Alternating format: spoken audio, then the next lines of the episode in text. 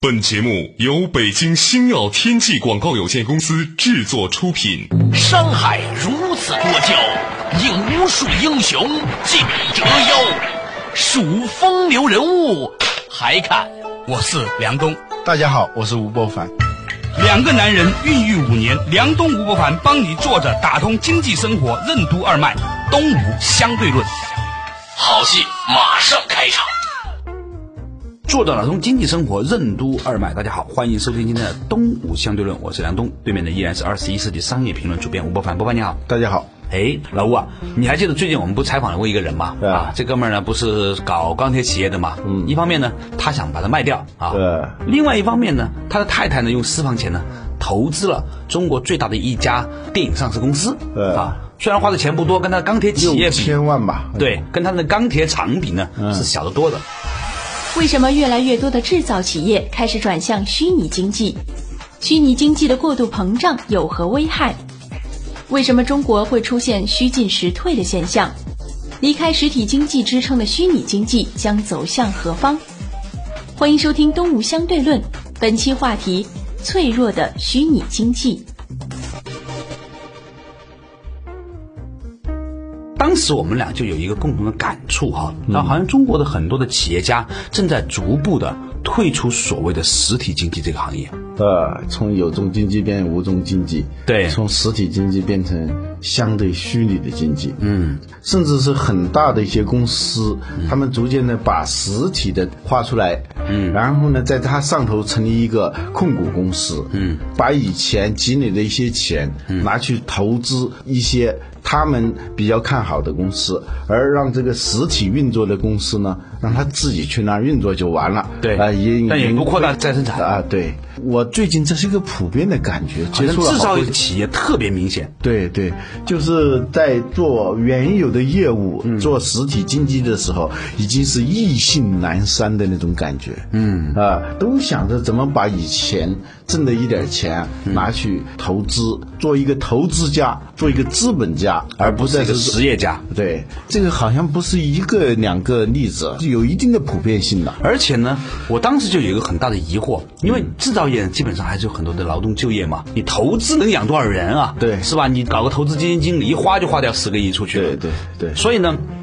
我就是很担心，就是说这样的情况之下，会有多少人也可能面临失业的危险？嗯，这就我一直担心的，就是不创造相当数量的就业的那种交易额，嗯，这种经济发展的模式，如果是成为一种潮流的话，它对我们整体的经济的影响是非常大的。对，啊、这我们可以概括成四个字：虚进实退。哎，呃说起虚进实退啊，我们看举另外一个例子是呃吧？呃虚拟经济比较热门的就是电影行业了，呃电影是典型的光影产业，没有什么实体的。但是呢，你看最近的《阿凡达》，嗯，《阿凡达》这个电影呢，已经创造了十六亿美元的票房，而且呢，没有停止的迹象。现在看过来，还在继续扩张，十六亿美元，大家听了没多少，十六亿嘛，美元嘛，对不对？但是呢，有一个对比数字，听起来就吓死你，嗯啊，我们有一个很著名的中央电视台，是吧？对中央电视台一年全台上下这么多同志，还有那么那么多频道啊那么多频道，全国人民收看啊，广告收入一年一百多个亿人民一币百零九亿是吧？啊，不足十六亿美元。就这一部电影，以它的前期销售额已经远远超过了这个数。这还不算衍生产品销售。对啊，就比如说这个买票的那个情景，比那个买火车票的那个情景还要火爆啊！啊，这就是实退虚进的一个表征啊！全世界好像都有类似的情况，不光是中国了，美国也这样，汽车制造业它也在退，嗯，对吧？但是呢，他们的 IT 业、生物制药业、信息产业、金融业还是在前面发展。现在这个情况在中国也有了，嗯，现在问题在这里，嗯，我们说的虚进实退呢，嗯，实际上跟这个还不太一样，还不完全一样他说的是投资意向的问题，嗯，因为在国外好多企业，他做实业的企业，嗯，他把他赚的钱，有差不多百分之七八是他继续再投到他的原有的本产业行嗯上，嗯，而我们呢，很多企业都不这么做了。比如说有一家著名的家电企业，对前一阵在搞什么商业模式大讨论，嗯，啊，说是要改变商业模式。我仔细看了一下，也其实跟商业模式也没多大的关系，嗯主要是想从原有的制造业当中逐渐的退出来，去做非制造业的事情。比如我呢是就是那些比较虚拟的一些行业了，对啊，比如说金融啊、房地产啊，就做这种就是跟资本、跟钱、更紧密结合的。跟紧密结合的。对而，不是以前呢，我以为房地产行业是一个实体经济啊嗯后来我才知道，做房地产开发商啊，他根本就不需要自己盖房子，盖房子是外包给别人的，管房子也是外包的，设计也是外包设计的，也是广告也是外包的，别人的对嗯连钱都不是他的，钱都是银行的，所以房地产开发商本质上来说是个关系运营商，呃，对，不能说空手套白狼，但是它实际上是是我虚拟经济运营商。呃，是一个轻资产的， 其实好像要花了很多钱。我们一想到房地产商，就是要很多钱的。对其实呢，它是一个轻资产运营的。对呃，现在这种现象呢，我的观察是越来越多。嗯，我有一种担心。嗯，因为这个虚拟经济它之所以能够繁荣。支撑它那个底盘还是实体经济嘛？嗯，如果这个底盘没有了的话，这个虚拟经济它实际上是发展不了的。嗯，呃，比如说金融，嗯，为什么会出现金融危机？是因为那个支点没有了。对你老是在讲杠杆，杠杆，那个支点没有了，最终肯定是要破灭的。对，而且嗯美国搞虚拟经济吧，它有个特点，是因为中国在搞实体经济。嗯，说白了，美国的很多的经济的支撑是靠中国，对对吧？嗯，那现在中国如果要搞虚拟经济的时候，我们的支点在哪里呢？对难道去印度和越南吗？这是个尤问其题是就是说我们吃的、用的，且不说这种常识层面的事情，对就如果虚拟经济它占的成分越来越多的话，对那么实体经济受到挤压以后，就业就成为一个大问题。对就是做虚拟经济，还总归要有人来买单的，对总归是建立在大家手里头是有钱的。嗯，如果没有钱了的话，你这个虚拟肯定是要破灭的。所以呢，有人呢说这个虚拟经济啊，有时候它是一个价值黑洞。嗯，像天文学上在宇宙里头啊，有一种黑洞，它能够把那些物质啊全吸进去，嗯，消失。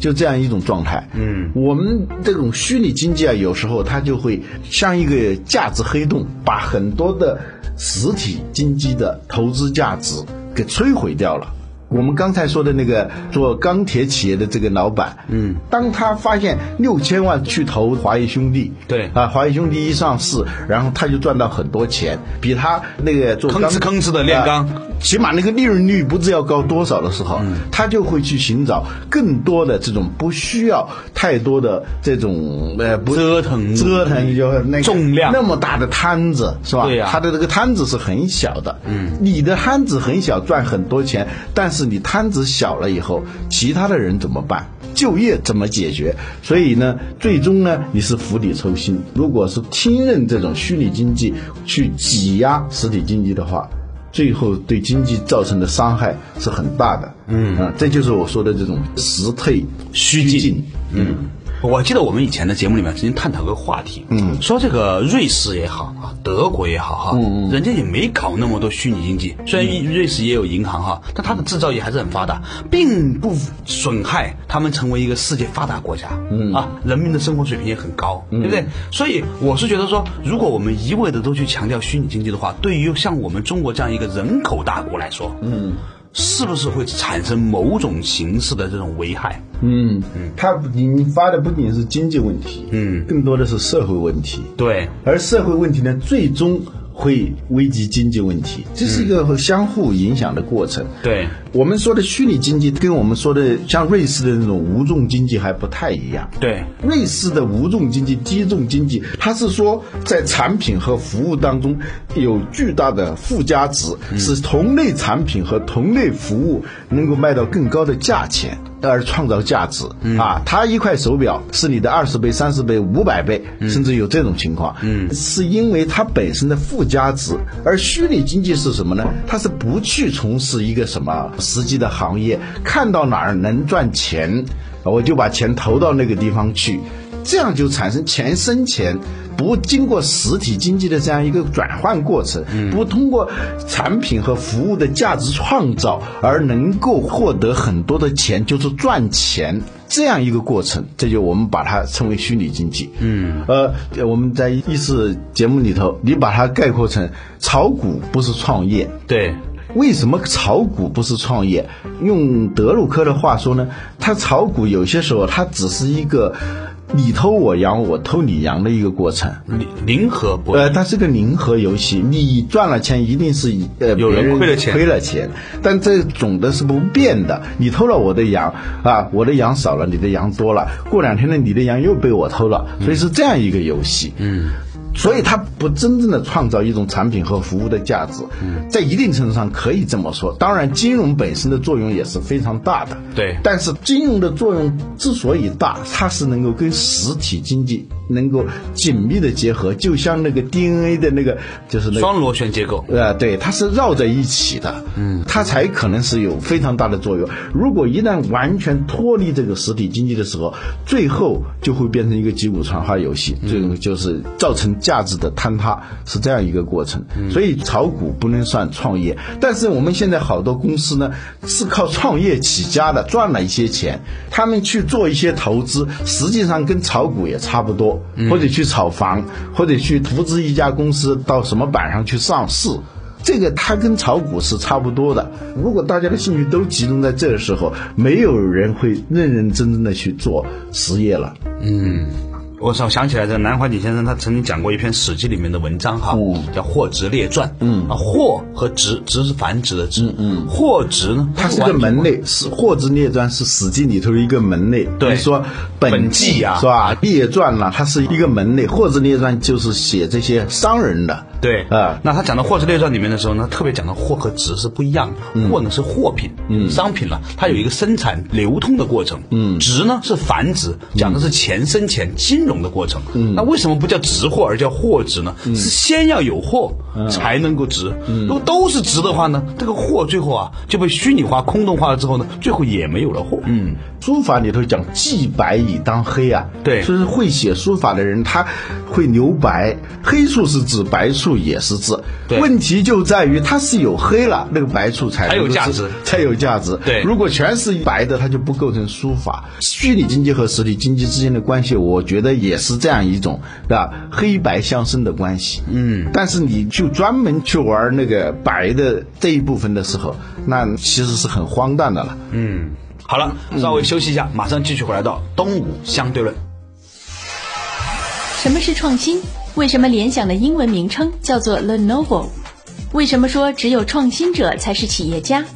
邮票的发明怎样拯救了英国邮政业？为什么社会的发展离不开企业家？欢迎继续收听《东吴相对论》，本期话题：脆弱的虚拟经济。梁东吴不凡帮你坐着打通经济生活任督二脉，东吴相对论。作者打通经济生活任督二脉，继续回来到东吴相对论对面的依然是二十一世纪商业评论主编吴伯凡，伯凡你好。大家好，哎，呃，刚才我们讲到一个话题啊，讲到这个中国呢，似乎有一种某种趋势，在中国经济结构里面就叫做实退虚进哈。嗯我们不是说一味反对虚拟经济，但是呢，我们觉得说，在中国这样的一个现实国情之下，嗯如果呢大家都去搞虚拟经济的时候呢，会产生一个什么样的问题？嗯嗯，而且或对者于说大量的靠制造业起家的这些企业，他们不再去做制造业，不是在制造业里头赚到进行钱呃，进行创新是赚不到钱，对但是你通过创新，你能够赚到钱，对这是一种赚钱的方式。对，比如说大家都说做手机实在没得做了，啊做电脑也实在没得做了，是吧？大家都觉得是一个红海了，是吧？啊哎，你看苹果，啊人家透过这样创新，他把手机和电脑这样完美的结合，股价节节上升。当年我在买车的时候，嗯苹果的股票才这三十多美元，今天已经超过两百一十美元了。对它是怎么能够屡创新高的呢？嗯，它的股价的屡创新高是和它的产品真正在应用上的创新，为人们带来真正创新的价值有关。比如说有一段时间，我真的觉得说，当我第一次用完 iPhone 之后啊，我认为这个世界上就只有两种电话，一种是 iPhone，另外不是 iPhone。你当时的原话是：世界上有两种手机，对一种叫 iPhone，一种叫所有其他，对是吧吧？如果你能够创造出一种，他们不叫客户满意度，叫客户尖叫度、啊这样的产品出来。满意和尖叫在英文都是以 S 开头的，嗯啊、创造的不仅仅是满意，而是尖叫，这才叫创新。所以我们就重新回到这个创新的定义。嗯，大家都在讲创新，什么都是创新，甚至那些街头上那些骗术，在这个意义上也很有创新性哦。对啊对啊，减个钱啊，跟你对半分啊，这些好像是以前没有的。哎，他想出来是不是叫创新？所以呢，我们就解释一下什么叫创新。嗯，创新呢是最早呢是熊彼特讲的这个创新，创新就是要创造一种生产函数，这说的有点学术啊，但是它是非常准确。嗯，生产方程式啊，我们都学过数学，你是 a 加 b。还是 a 乘 b 啊，还是 a 加 b 的平方，还是 a 的平方加 b 的平方，还是 a 加 b 的立方什么什么再乘以还 x 根号加什么 y 的啊等等，这是一个公式，一个函数。对，这个函数不同，最后得数肯定是不一样的。尽管 a 是不变的，a 等于三，b 等于五，啊但是不同的函数是它的得数是不一样的。对一个企业的创新就是它创造了一种新的函数式，把原有的资源，嗯，都是一模一样的资源，它能够取得更大的得数，嗯，这就叫创新，嗯啊、或者叫新的生产组合，嗯过去是叫手机或者叫电脑，对它能够把这个东西。完美地结呃合在一起完美的结合起来，而且呢，超越了手机和电脑的范畴，甚至是你都没法去定义它到底该叫什么，一种新的品类，一种新的体验。这个时候。那一种新的价值就出来了，嗯，所以呢，这个创新啊，这个词根叫 N O V 啊，嗯，联想为什么叫 Lenovo？来弄我，哦，不是，哪一个然后后面的那个 N O V O，当时为什么取这个名字，就是强调啊、联想要创新。我们大家还学过那个英文小说那个词，长篇小说 novel。小说是什么？小说就是原来没有的，你通过你的构思，你仿佛创造了一个世界，而好像林黛玉真的有这个人，贾宝玉真的有这种人。哦，这是小说的这个词根的意思。啊、对对，英文中的小说这个词根跟创新这个词根是连在一起的。嗯，长知识，长知识。嗯，所以呢，在熊彼特那里呢，企业家跟创新家，呃，innovator 和这个企业家是一个意义。能够创造一种新的价值，创造一种新的生产函数的人，才配叫企业家。不是说你赚了钱就是企业家，这样就把很多的所谓我们现在称之为企业家的人都给排除在外了。对，现在上的这个《中国企业家》和《环球企业家》杂志的人，呃有一大半其实都不应该上这个杂 志的。对，有钱人啊生意人啊，富豪，嗯，和企业家那个概念是不一样的。熊彼特呢有一本书啊，它叫《经济发展理论》。什么叫经济发展？就是这个社会创造一种环境，创造一种机制，让更多的人愿意去创造一种新的生产组合。这个新的生产组合呢，实际上就是企业。嗯，有众多的人都想着去把已有的资源从产出低的地方移向产出高的地方啊。同样的一个数，它由于创造了一个很好的方程式，它就获得了更高的产出，整个社会就发展。社会发展其实就是有更多的人成为创新者，也就是成为企业家。这是他的理论。所以，一个健康的社会哈，它应该能够产生出健康的大量的企业家，嗯这也是这个商业社会我们称之为就是说一个现代文明社会里面很重要的一个特征。只是呢，我们要很清楚的知道，真正严格意义上的企业家，他不是那么容易当的。嗯，其实是创新者。有时候啊，比如说像福特嗯可以算是创新者，对吧对对爱迪生啊后来就机翼，对啊那这样的企业算是企业家，对吧？甚至是在某种程度上，比那尔盖些茨从事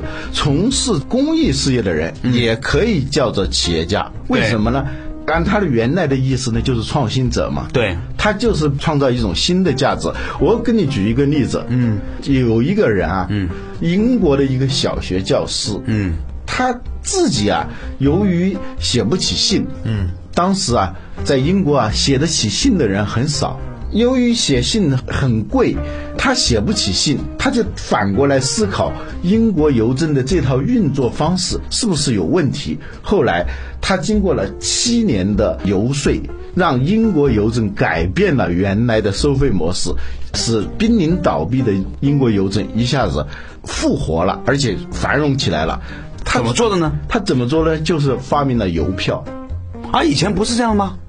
以前呢，信呢、是买的，所以那个邮递员把信送给你的时候啊，你就要把钱给邮递员嘛，这很正常的事情嘛。嗯，但是会出现很多问题。第一个，有的信相关性不大。嗯，就像现在的那个垃圾邮件一样，对，他发给你了，你跟不我买啊呃，我不买，不买你那个时候又不像现在电子邮件随便发，那个成本很低嘛。对那个时候都是要通过马车这样送的。嗯所以呢，很多人呢，由于有时候是没有钱。有时候呢是这个信的愿意相关度不不高高啊啊，所以他不买。还有的人呢投机取巧，有一对很贫穷的夫妇，丈夫要远行，他知道妻子买不起信，然后就在走之前约好了，我给你写一封信来，我在那个信封上画一个圈儿，就表示。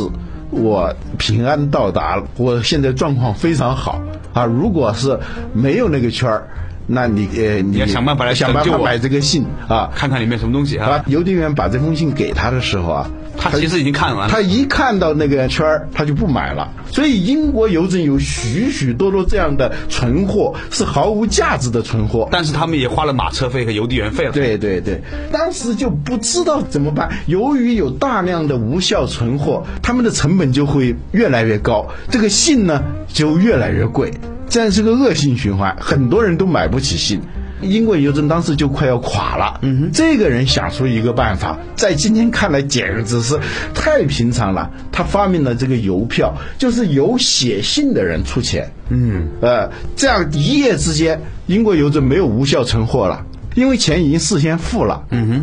由于呃没有无效存货，这样它的运营效益就提高，它成本就降低了，嗯、信的价就越来越低。嗯呃，越来越低呢，很多的人就愿意去写信了。对，而且呢，它不分远近了。过去呢，它是按距离的长短来收费的。嗯哼，它最后呢就定，只要是在英伦三岛，它的信是一个价格，就一便士。所以呢，很多人呢都去写信，这样它实际上就把成本摊薄了。英国邮政就这样起死回生了。就这么一件事情，这也叫创新啊它收费模式改变以后，这么一点事情，实际上也增加了公共福利。嗯，但是这个事情我解读了出来哈，让我想起了一个我以前广东的朋友跟我讲生意的本质是什么样。啊啊他说所有天底下生意，别听你们两个人在东吴相对人砍来砍去，呃天底下的生意就两句话，呃，多收钱少花钱，呃先收钱后花钱，呃 没了。你想明白这一点，其实也是这样，是吧？嗯这个有一年我终于明白做电视节目啊是怎么做的。嗯，有一个朋友告诉我说，他说所谓的电视节目啊，就是主持人和中间节目片段的关系。嗯无非是一个人说，两个人说，三个人说，你无非是主持人说八分钟，还是播一分钟片段，还是主持人说一分钟，然后播八分钟的片段而已。嗯你想明白这一点之后，你就把这几个码齐 了，你就是一个好节目。所以这个创新啊，这个的的确确，它就是把资源，同样的马车，嗯，同样多的邮递员。但是它能够从低产出变成高产出，嗯，而且呢，让整个社会的公共福利提高，嗯，呃呃，英国邮政它是一个国营的机构，但是呢，它并没有很好的服务于英国的国民，嗯嗯，这就叫创新，嗯。嗯，这就是企业家精神。哎，这就叫企业家精神。嗯，呃，我为什么想到这个话题？前不久有一个听众嗯就给我来封信，就问我，他说最近有人拉他去要做传销。嗯。他听了他们讲的也头头是道，啊讲那个成功学，你如何去努力啊呃，那如个何心想事成。呃，对，心想事成也是在讲，他说跟你们东吴相对论的讲的差不多啊。 呃，问我，好像 抬举嘛，抬举嘛。说的很有感染力，而且举出很多案例，某某人加入了他们的组织，然后很快的就成功了，心想事成了。我就跟他回信是这么说的，我说。你所听到的那种成功学叫掠夺学，嗯，是如何想方设法把别人的钱弄到自己口袋里头，亲戚的钱、朋友的钱，所有信任你，但是你去伤害他的那些人的钱挪到你的口袋里，那叫掠夺学。对你并没有为别人创造价值，嗯，所以你这个东西呢就不能叫创业，更谈不上什么成功。无论是创业也好，成功也好，无非是为别人创造价值的同时，自己也获得相应的报偿。嗯，这句话讲的太深刻了，所以有人说啊，这个节目简直就不是一个节目，某些时候呢，还基本上是个格言节目，是吧？我们所说的就是创新这个概念，只要你创造了新的价值，嗯，你这个就是创业，嗯哼，你只是在钱倒来倒去的话。你为自己创造价值，那就不叫创业，不叫企业家，啊、是这样一个。我们只是要区别这样一个概念。过去一些企业，它从实体经济起家，他们为社会创造了价值，同时呢，他们也获得了一定的回报，也成功了。但是呢，他现在对自己的主业、自己所从事的那个行业越来越不耐烦，越来越没有兴趣，而想着已经有钱了以后，我如何通过最简单的办法获得更多的钱，甚至最低限度呢去保值啊什么这样一种动机的时候，他已经不再是一个企业家了。而我们社会的发展繁荣是建立在有越来越多的企业家，有越来越多的创新者，而不是有越来越多的想赚钱的人。所以我们在节目结束前呢，要厘清一下哈，我们并不是反对实体经济或者是虚拟经济，我们反对的是那一些不创造价值的经济。嗯，只是仅仅透过信息的不对称，透过权力的不对称来完成的那种价值掠夺。嗯，所以我们觉得说，当一个社会哈，越来越多的人发现，他如果努力。是没有好报的。嗯啊，如果他透过某种的权力寻租，透过某种的信息上的壁垒，或者因为他的某一些关系而得到的某一些特殊的信息而获得了财富，而这种人最后成为了一个社会的一个英雄的时候，那么我觉得这是一个社会的悲剧。嗯，好了，感谢大家收听今天的东吴相对论，再见。